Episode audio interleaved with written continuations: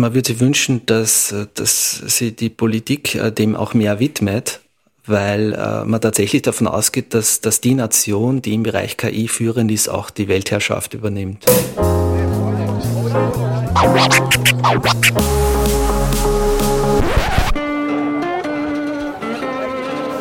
Liebe Hörerinnen und Hörer, herzlich willkommen im Zack Zack Nachtclub.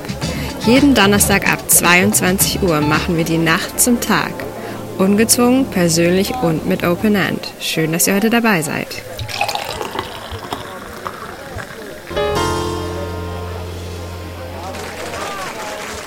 Google Trends ist für manche meiner Zeitgenossen, nennen wir sie mal Digital Natives oder Digital Immigrants, sowas wie ein modernes Orakel.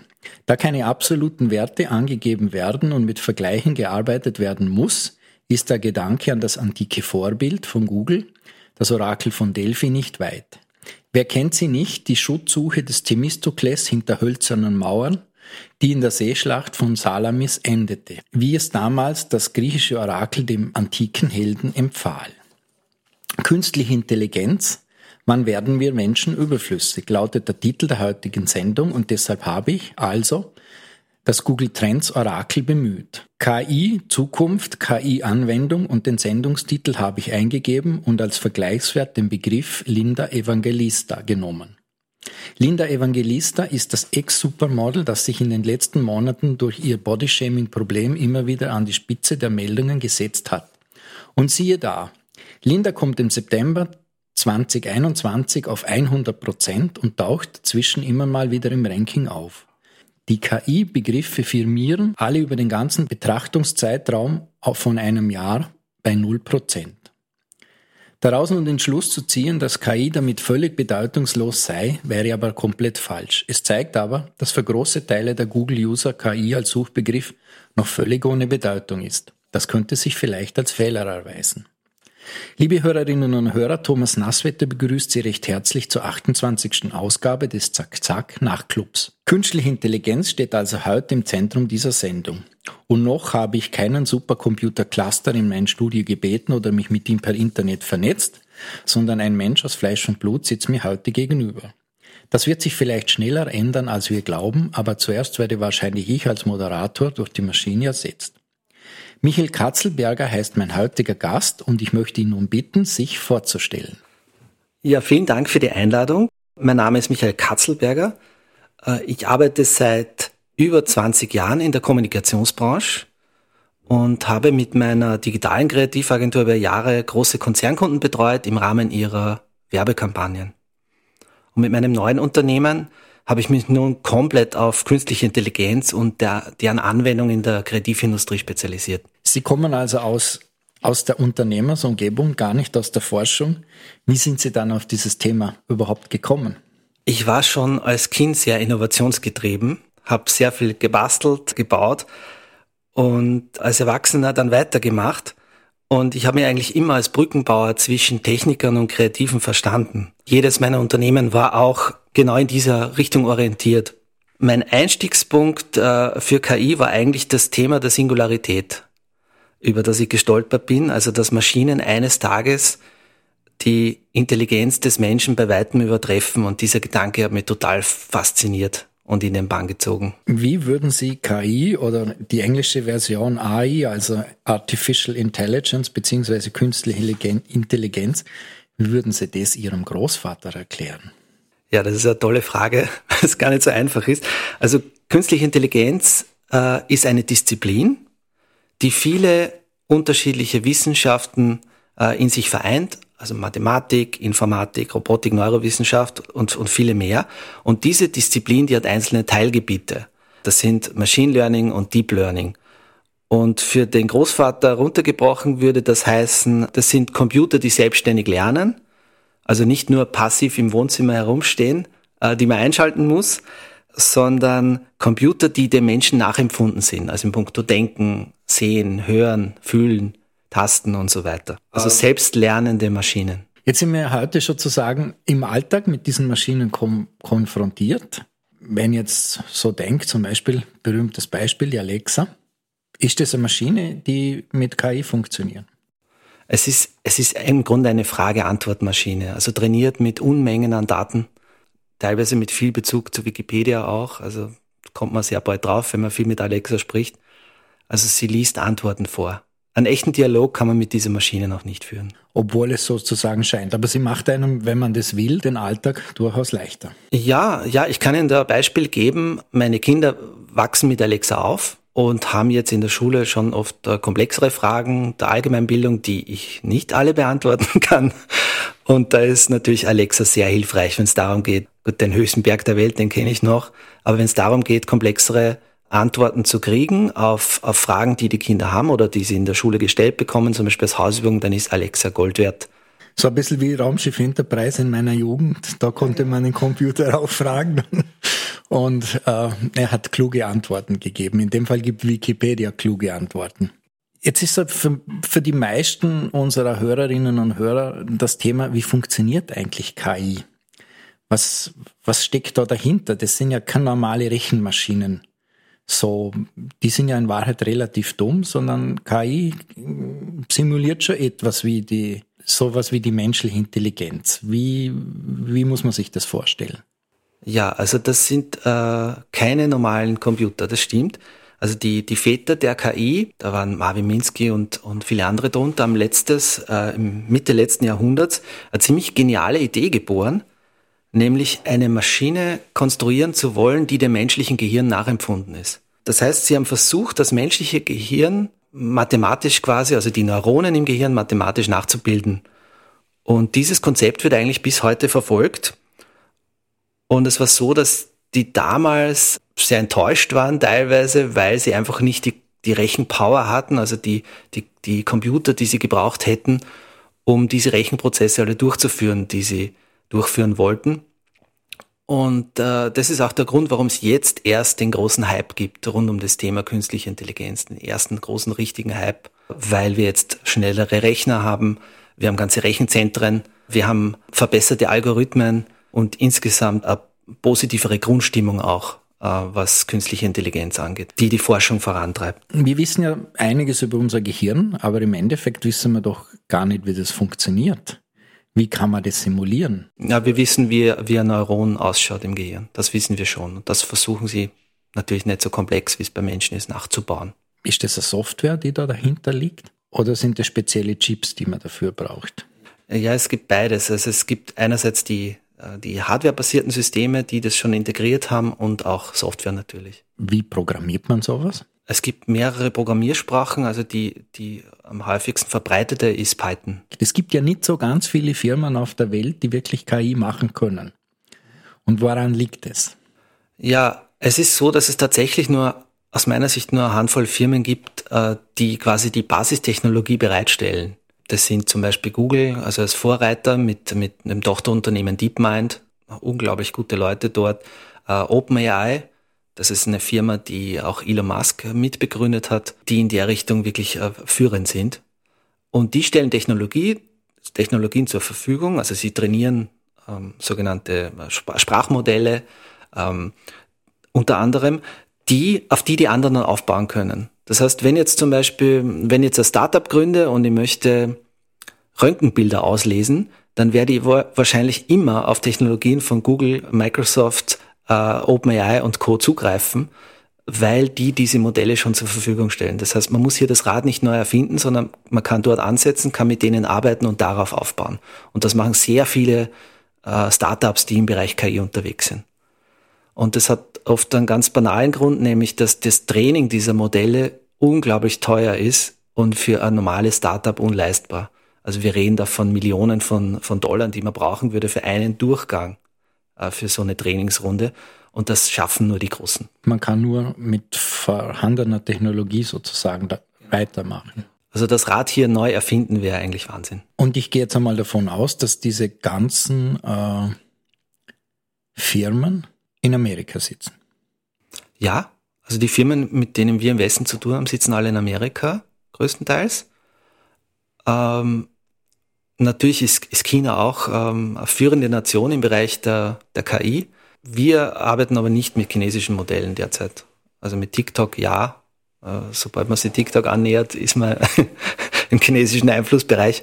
Aber ansonsten arbeiten wir in erster Linie mit amerikanischen Modellen. Es ist eine strategische Geschichte. KI zu besitzen? Ja, das ist ein ganz äh, wichtiges Thema. Man würde sich wünschen, dass, äh, dass sie die Politik äh, dem auch mehr widmet, weil äh, man tatsächlich davon ausgeht, dass, dass die Nation, die im Bereich KI führend ist, auch die Weltherrschaft übernimmt. Das Zitat, das glaube ich von Putin stammt. Dann wird es wohl in Russland auch KI-Unternehmen geben. Ganz sicher. Also da sind wir jetzt in einem sehr sensiblen Bereich und ähm, vielleicht erkläre ich das unseren Hörerinnen ganz kurz, wie KI funktioniert. Es gibt eine sogenannte Input-Schicht, wo man was hineingibt und eine Output-Schicht, wo man das Ergebnis herauskriegt und dazwischen liegt dieses neuronale Netz. Und diese Prozesse, die in diesem neuronalen Netz vor sich gehen, die entstehen so ein bisschen wie beim Gehirn zum Teil aus sich selber. Also sprich, man weiß nie ganz genau, was in dieser, in dieser, in diesem neuronalen Netz auch vorgeht. Kann man das so darstellen? Genau. Man sagt da Blackbox dazu. Das heißt, man hat nicht die volle Kontrolle sozusagen, wie bei einer normalen Rechenmaschine, wie bei einem normalen Computer, sondern die Maschine macht ein bisschen das, ja, was sozusagen aus dem Prozess heraus entsteht. Genau, was, was ja faszinierend ist äh, vom Ansatz her. Auf der einen Seite, aber das hat Auswirkungen auf die Ergebnisse. Natürlich, ja. Sie können auch fehlerhaft sein, natürlich, bei selbstlernenden Systemen und, äh, und auch dramatische Auswirkungen haben im negativen Sinne. Gibt es da Beispiele dafür? Ja, wenn ein autonomes Waffensystem versagt, zum Beispiel ein Gesicht falsch erkennt oder ein Gesicht, das ähnlich ist, äh, vielleicht angreift, dann sind wir schon mittendrin. Aber das ist ja noch ein bisschen Zukunftsmusik, oder, oder ist das schon Stand? Das gibt's auch schon. Also das heißt, es gibt Waffensysteme, die auf KI basierend Feindfrauenerkennung machen. Genau. Da sind wir dann ganz schnell bei dieser ethischen Frage. Gibt es da ein Regelwerk schon dazu oder sowas? Ja, es gibt ein Regelwerk. Also ich bin jetzt kein Experte für, für KI und Ethik. Ich zweifle dran, dass sich die Unternehmen da größtenteils dran halten an dieses Regelwerk. Es gibt sehr viele Initiativen in die Richtung, man sollte auf keinen Fall autonome Waffensysteme entwickeln. Da gibt's, äh, ich glaube, vom Future of Life Institute, äh, wo 4000 Wissenschaftler unterschrieben haben, auch, äh, dass bloß nicht zu tun, gemacht wird's trotzdem. Und ich sage an dieser Stelle immer gern, nicht die KI ist böse, sondern die Menschen, die sie missbrauchen. Und sie wird für militärische Zwecke auch missbraucht. Reden wir noch ein bisschen über so diesen Unterschied zwischen dem, was unser menschlicher Verstand, unsere Intelligenz leistet und dem, was derzeit Maschinen leisten können. Wie würden Sie das beschreiben? KI funktioniert derzeit am besten in abgeschlossenen Bereichen. Was es derzeit noch nicht gibt, ist die sogenannte allgemeine künstliche Intelligenz, die man sozusagen drüber stülpt und die äh, der Maschine erfindet, die, die leistet, was ein Mensch leistet, also die alle Zusammenhänge erkennt, die Welt versteht und so weiter. Ähm, liegt daran, dass so eine KI ja auch ein Bild von der Welt entwickeln muss. Das heißt, KI hat keine Beine, läuft nicht durch die Gegend wie wir, wird groß im Kindergarten, Schule und so weiter und macht den ganzen Prozess nicht durch und hat ein ganz anderes Weltbild. Das heißt, die KI setzt man am besten in so engen, abgeschlossenen Bereichen ein. Ja? Banalstes Beispiel, Staubsaugerroboter, der lernt, wie der Schnitt der, der, Wohnung ausschaut. Oder Alexa, die Antworten gibt. Oder, wie schon im medizinischen Bereich, wie wir schon angesprochen haben, äh, Röntgenbilder auslesen. Also da werden die Maschinen jetzt schon wahrscheinlich äh, besser äh, und genauer agieren, als, als jeder Arzt es könnte in diesem Fall. Ich glaube, das ist nur der große Unterschied, dass, dass der Mensch als, als universal äh, wesentlich intelligenter ist.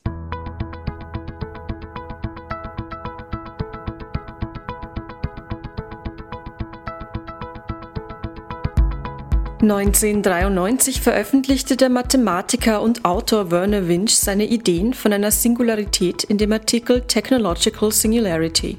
Daraus stammt auch die häufig zitierte Prognose, dass wir innerhalb von 30 Jahren über die technologischen Mittel verfügen werden, um übermenschliche Intelligenz zu schaffen. Wenig später ist die Ära der Menschen beendet. Etliche Befürworter aus den Reihen des Trans- und Posthumanismus sehnen die technologische Singularität herbei. Sie vertreten die Ansicht, sie sei der Endpunkt, auf den die Evolution zwangsläufig hinauslaufen werde. Letztlich erhoffen sie die Erschaffung übermenschlicher Wesen, die eine Antwort auf den Sinn des Lebens liefern oder das Universum einfach nur in einen lebenswerten Ort verwandeln. Eine Gefahr sehen sie in dieser höheren Intelligenz nicht. Denn gerade weil sie höher entwickelt sei, verfüge sie über ein dem Menschen überlegenes, friedfertiges, ethisches Bewusstsein. Kritiker betonen indes, dass das Eintreten einer technologischen Singularität verhindert werden müsse. Eine überlegene Intelligenz gehe nicht zwangsläufig mit einer friedfertigen Gesinnung einher. Die entstehende Superintelligenz könne die Menschheit mühelos ausrotten.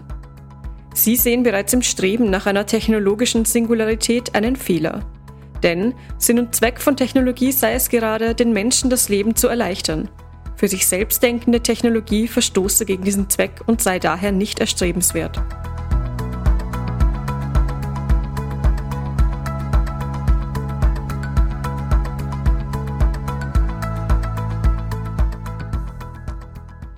Singularität. Sie haben gesagt, es kommt aus der Physik, wenn die Materie in ein schwarzes Loch stürzt, weil dann entzieht sich das, was da drinnen passiert, unserem Verstand, beziehungsweise es entzieht sich auch dem Rest des Universums. Wir wissen nicht, was dahinter liegt, hinter diesem Erzeigen, Ereignishorizont.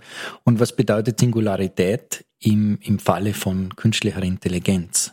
Ja, also im, im Zusammenhang mit, mit äh, KI äh, meint man da zumeist die, diese technische Singularität. Also darunter wird ein Zeitpunkt verstanden, äh, bei dem sich Computer so rasant selbst verbessern, dass sozusagen das, die Zukunft dahinter ungewiss ist.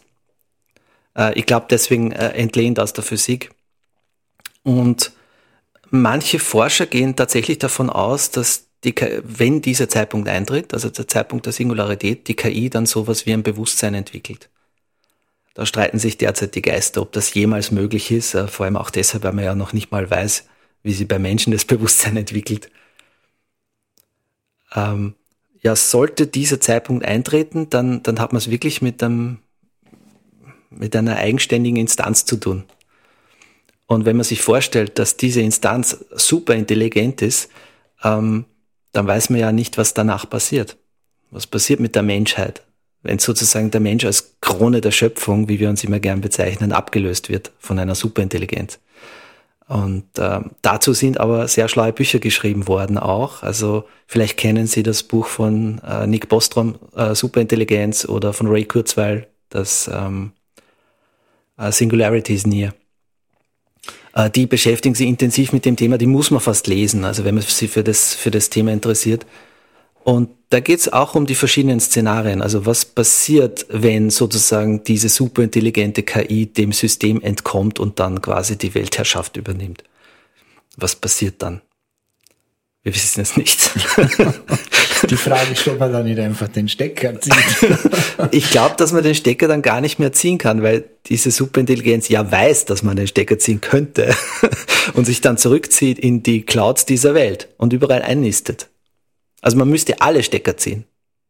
Ja, man muss sich dann überlegen, äh, welche Ziele diese Maschine verfolgen würde auch. Was hätte die für Ziele? Wahrscheinlich, äh, das Hauptziel wäre wahrscheinlich die Stromversorgung oder die die Erzeugung noch besserer Grafikkarten, äh, damit sie noch mehr Prozesse durchführen kann. Wahrscheinlich das Hauptziel, um, um sich selbst zu verbessern. Und nicht ausgeschlossen, dass die Maschine auch gute Ideen hat äh, im Kampf gegen den Klimawandel. Das ist ja auch etwas, was immer gern hervorgehoben wird von, von denen, die das, das Thema auch positiv sehen, dass so eine Maschine ja auch, eine Maschine, die weltweit vernetzt ist und super intelligent ist, auch Probleme lösen kann, die die Menschheit betreffen, vielleicht sogar die Menschheit retten. Sie setzen ja KI in Ihrem Unternehmen ein. Können Sie einmal beschreiben, wie Sie das machen, sozusagen aus der alltäglichen Sicht? Ja, also wie ich eingangs schon äh, erwähnt habe, hat mir am meisten fasziniert, dass so eine Maschine, wenn sie dann ähm, einen gewissen Intelligenzgrad erreicht, äh, möglicherweise auch kreativ sein kann. Also das war so mein Einstiegspunkt auf dem das, dieses neue Unternehmen aufgebaut ist. Das heißt, die Idee, ich habe jetzt 20 Jahre lang äh, in der digitalen Kommunikationsbranche gearbeitet, habe beobachtet, es wiederholt sich viel, ähm, die Muster erkannt und mir dann gedacht, wenn sich alles wiederholt, dann wäre es doch praktisch, wenn man eine Maschine hätte, die auf dem aufbaut und, und auf Basis dessen, also dieses, dieser gelernten Modelle, Ideen hat. Und äh, das ist im Kern das, was die neue Firma macht. Das heißt, sie wird, ähm, es geht darum, eine Maschine mit Daten zu füttern aus der Vergangenheit, äh, mit dem Briefing des Kunden, äh, mit ähm, sogenannten äh, Sentiment-Analysen, das heißt Analysen des Sozial der sozialen Netzwerke. Ähm, diese Daten fließen dann in die Maschine ein und auf Basis dessen beginnt die Maschine neue Ideen zu entwickeln die im Normalfall in einer Kreativagentur zum Beispiel der Creative Director hätte oder ein, ähm, ein Junior Art Director, wer auch immer. Und das ist die Grundidee. Das heißt, eine Maschine, die Ideen hat, auf Basis dieser riesigen Datenmengen, mit denen sie gefüttert wird. Und auf dem aufbauend dann eine völlig neue Art von, äh, von Kreation zu erschaffen. Und da beziehe ich mich aber nicht nur auf die, auf die Werbebranche zum Beispiel, dass man eine Maschine hat, die Kampagnen jetzt äh, entwirft, sondern genauso auf den Kunstmarkt, dass man eine Maschine hat, die Bilder entwickelt oder Musik schreibt oder ganze Bücher, Gedichtbände. Das heißt, bezogen auf die gesamte Kreativindustrie. Ich weiß, das ist eine völlig irre Idee, eigentlich sowas zu machen und wahrscheinlich nur zu einem Bruchteil realisierbar, aber man darf ja eine Vision haben. So ganz visionär ist ja dann in dem Sinn auch wieder nicht. Sie äh, lassen die KI komponieren und wir hören uns jetzt dann auch ein Stück an, wenn Sie das vielleicht kurz vorstellen. Ja, das ist ein, ein Stück äh, von einem, einer KI, die ich Noah 9000 getauft habe. Noah 9000, die 9000 kommt übrigens von Hell 9000, Odyssee im Weltraum 2001 der berühmte Film von Stanley Kubrick. Diese Maschine wurde gefüttert mit, mit klassischen Werken, also vortrainiert mit Mozart, Beethoven und Co. und hat dann ein neues Pianostück geschrieben, das Full Moon heißt. Ja, dann hören wir mal rein.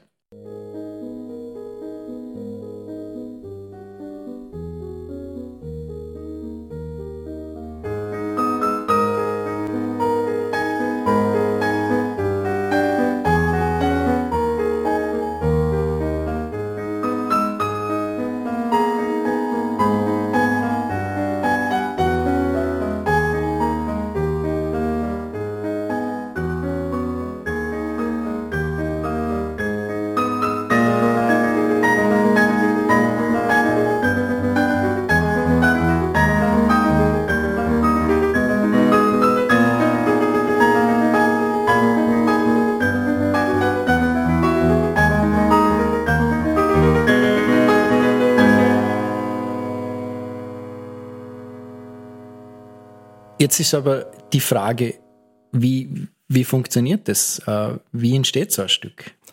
Ja, wie gesagt, es ist nicht möglich, eine KI selber in dem Sinn, also mit großen Modellen zu trainieren. Das heißt, man, man, man greift auf vortrainierte Modelle zu.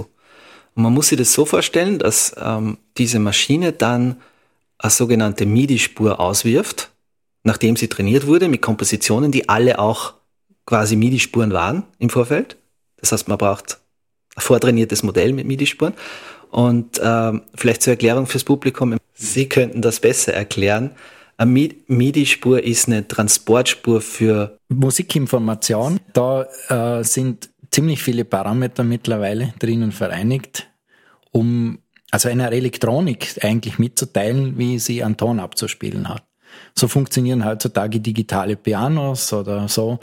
Die Information geben wir über den Tastendruck zum Beispiel, oder? Und die KI gibt sozusagen einen virtuellen Tastendruck über diese MIDI-Spur ab.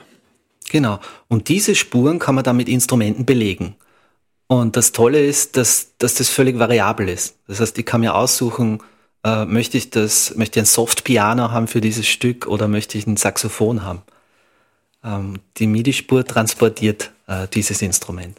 Wie sieht es denn aus? Äh, ich sag der, der KI, ich hätte gerne ein Stück und die liefert man dann nach, was ich, zwei Tagen Rechenzeit, drei Tagen Rechenzeit irgendwas ab oder wie funktioniert das? Genau. Also so lange muss man gar nicht warten, äh, in dem Fall bei, bei Musik. Und dann kriegt man nicht nur ein Stück raus, sondern viele Stücke. In meinem Fall sind es jetzt schon über 15.000 Stücke. Und die hört man dann durch. Das mache ich gern beim Laufen. Das heißt, ich gehe laufen im Wald, höre alle Stücke durch und markiere die Stücke, die ich für gut befinde. Das ist eine sehr subjektive Angelegenheit. Und es scheiden dann fast alle aus und es bleiben zehn übrig. Also das heißt, das Kuratieren der Stücke ist dann wieder beim Menschen. Da, es ist tatsächlich so, dass das ein Großteil der Arbeit ist, dass man kuratiert als Mensch und entscheidet, finde ich jetzt dieses Musikstück gut oder finde ich dieses Bild gut, das die, das die KI ausgespuckt hat.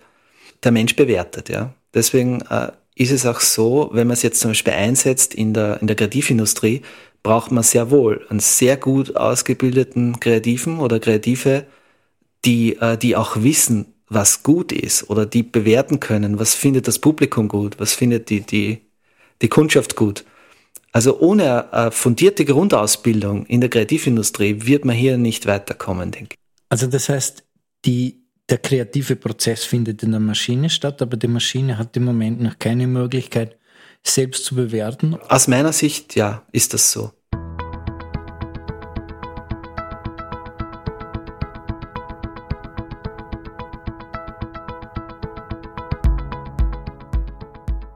Präsentation der Strategie der österreichischen Bundesregierung für künstliche Intelligenz fand während dem Europäischen Forum Alpbach 2021 statt. Dort wurde die Artificial Intelligence Mission Austria 2030 mit den Zielen und Handlungsfeldern von den Bundesministerinnen Leonore Gewessler und Margarete Schramböck gemeinsam vorgestellt. Kritisch betrachtet ist die Zeit dafür sehr knapp. Über dazu bereitstehende Ressourcen ist in der Strategie nichts zu lesen. Ray Kurzweil, einer der bekanntesten Vordenker des Transhumanismus, prognostizierte für das Jahr 2045 eine exponentielle Zunahme der informationstechnologischen Entwicklung und damit das Eintreten der Singularität. Dann beginnt das Zeitalter des Transhumanismus. Ein Blick nach Deutschland zeigt, die deutsche Bundesregierung will Deutschland weltweit führend machen in künstlicher Intelligenz. Doch die dafür eingeplanten Mittel bleiben im Jahr 2020 liegen. Von den rund 215 Millionen Euro, die verfügbar waren, haben die Ministerien nur 137 Millionen Euro abgerufen. Damit wurden rund 35 Prozent der KI-Fördergelder nicht genutzt.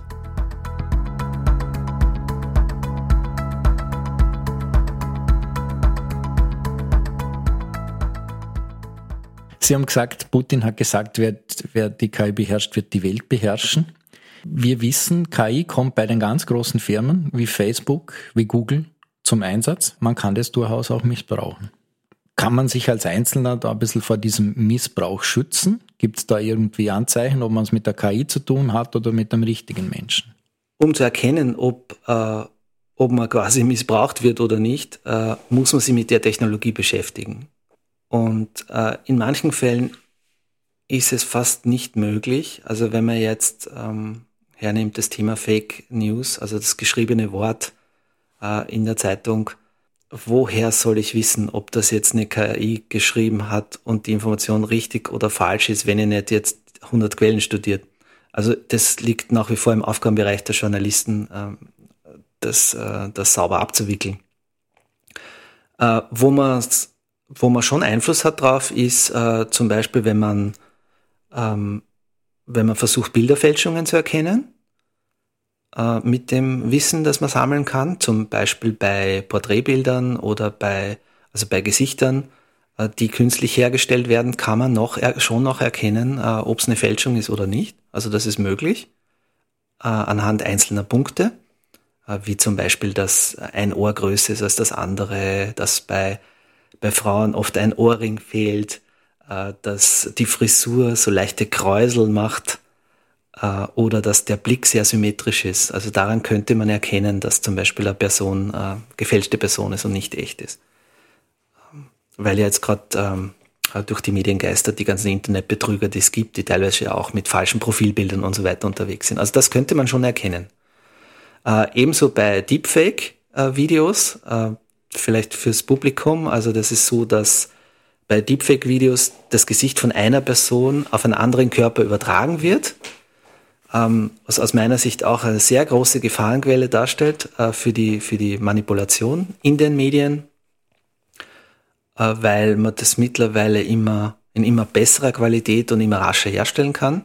Aber auch da ist es so, dass man es größtenteils noch erkennen kann, ob es eine Fälschung ist oder nicht, äh, anhand kleiner Merkmale, äh, dass zum Beispiel die KI überhaupt nicht klarkommt mit, wenn man die Hand übers Gesicht streicht. Also wenn man jetzt eine Videoaufnahme hätte, wo ein Mensch mit dem Finger durchs Gesicht, sich durchs Gesicht fährt, würde man an dieser Stelle erkennen, dass es ein Deepfake ist. Aber es ist schwer zu erkennen.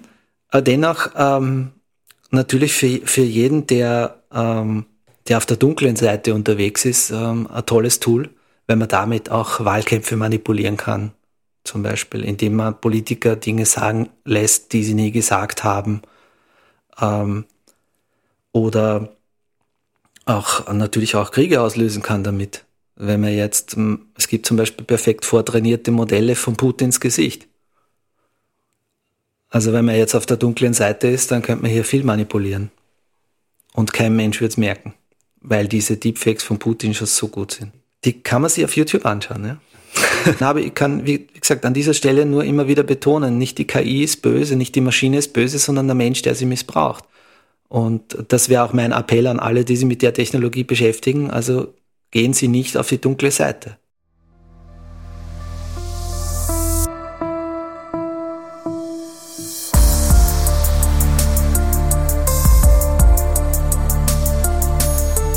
KI wird wahrscheinlich das Ende der Welt einleiten, aber bis dahin wird es ein paar tolle Unternehmen geben. Sam Altman, Präsident bei Y Combinator und Co-Chairman von OpenAI. 2015 eher pessimistisch auf Airbnbs Open Air 2015 Conference mit einer vielleicht nicht ganz so ernst gemeinten Aussage. Sam Altman ist ein Genius. OpenAI Unternehmen, das ich sehr schätze, weil die dieses äh, große Sprachmodell, das GPT-3, äh, entwickelt haben. Ein Modell, das eben zum Beispiel mit dem ganzen Wikipedia vortrainiert wurde, mit Foreneinträgen, mit ganzen Bibliotheken und das nicht nur in der Entwicklergemeinde ziemlich viel Wirbel gemacht hat, weil das in Richtung allgemeine künstliche Intelligenz geht. Also dieses Modell ist, ist genial vom Aufbau her. Ähm, auf dem bauen auch viele Unternehmen auf, also zum Beispiel auch in, in der Kreativindustrie, im Marketing, äh, wenn, wenn man mit, ähm, mit Software zu tun hat, die plötzlich äh, Texte schreiben kann zum Beispiel oder Produktbeschreibungen, dann bauen sehr viele von denen auf diesem System von OpenAI auf, auf GPT. Also ich halte ich halt sehr viel von der Firma. Und was er damit meint, bis dahin wird es ein paar tolle Unternehmen geben. Ja, na klar, nämlich die Startups, die auf diesen Modellen aufbauen von, von ihm. Ja, ich hoffe, ich hoffe, er meint das nicht ernst.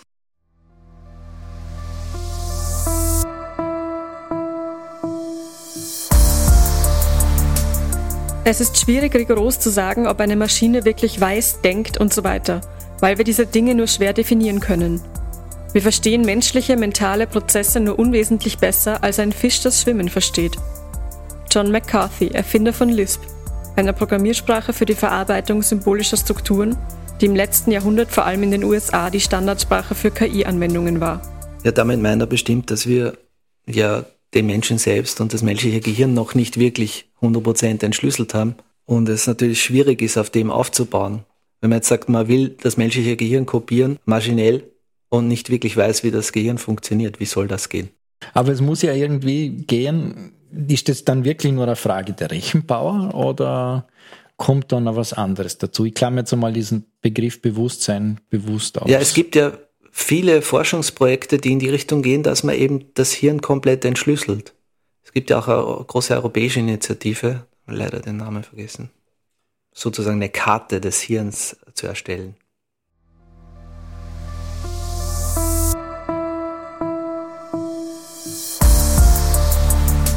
Einer der Vorteile im Futurismusgeschäft ist, dass ihre Leser, wenn sie ihre Prognosen bemängeln können, zu spät sind, um ihr Geld zurückzufordern. Raymond Kurzweil, US-amerikanischer Autor, Erfinder, Futurist und Director of Engineering bei Google. Er ist Pionier der optischen Texterkennung, Sprachsynthese, Spracherkennung, Flachbettscanner-Technologie und im Bereich elektronischer Musikinstrumente.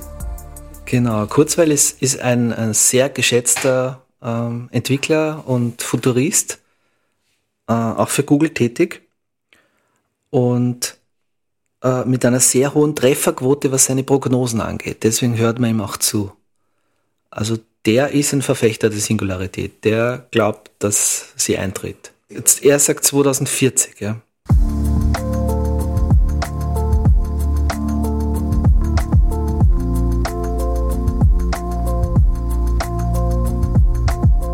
Fassen wir einmal zusammen. Die Revolution im Bereich der künstlichen Intelligenz findet erst seit ein paar Jahren statt, obwohl die Grundlagen der Technologie schon recht alt sind und aus den 1970er Jahren stammen.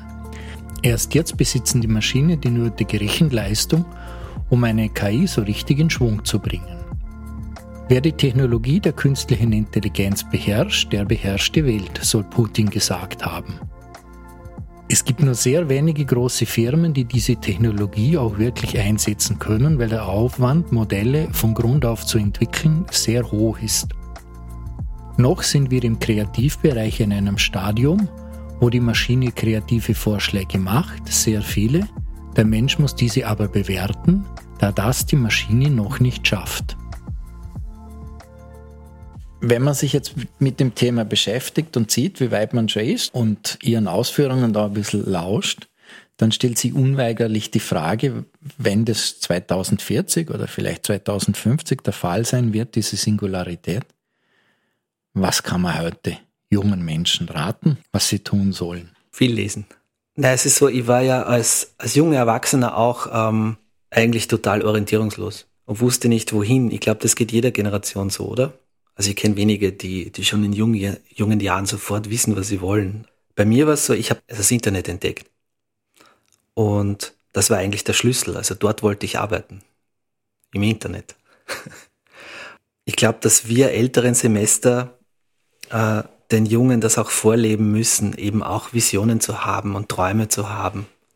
Und dass die auch tatsächlich in, ich weiß, es klingt jetzt sehr amerikanisch, aber auch tatsächlich in Erfüllung gehen können wenn man sich dem mit voller Leidenschaft widmet.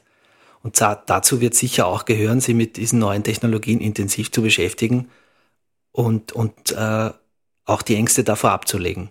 Ich glaube aber nicht, dass für jeden Menschen da draußen, für jeden jungen Menschen da draußen, es morgen Arbeit geben wird. Also ich glaube, dass man sich tatsächlich, dass man sich von dem Gedanken verabschieden muss, dass für jeden Arbeit da ist in Zukunft. Man wird da andere Modelle äh, finden müssen, andere Lösungen finden müssen zum Beispiel äh, Grundeinkommen, das ja auch häufig diskutiert wird, auch in den letzten Jahren. Liebe Hörerinnen und Hörer, wir sind nun am Ende der Sendung. Ich bedanke mich bei meinem Gast, Michael Katzelberger. Vielen Dank für die spannenden Einblicke, die Sie gegeben haben, auch in Ihre Firma. Wenn es Ihnen gefallen hat, liebe Hörerinnen und Hörer, dann streamen Sie uns auch nächstes Mal. Wir haben mittlerweile 28 Sendungen zum Nachhören online mein Name ist Thomas Nasswetter und gesprochen hat Stefanie Marek. Ich wünsche Ihnen eine gute Nacht und bleiben Sie uns gewogen.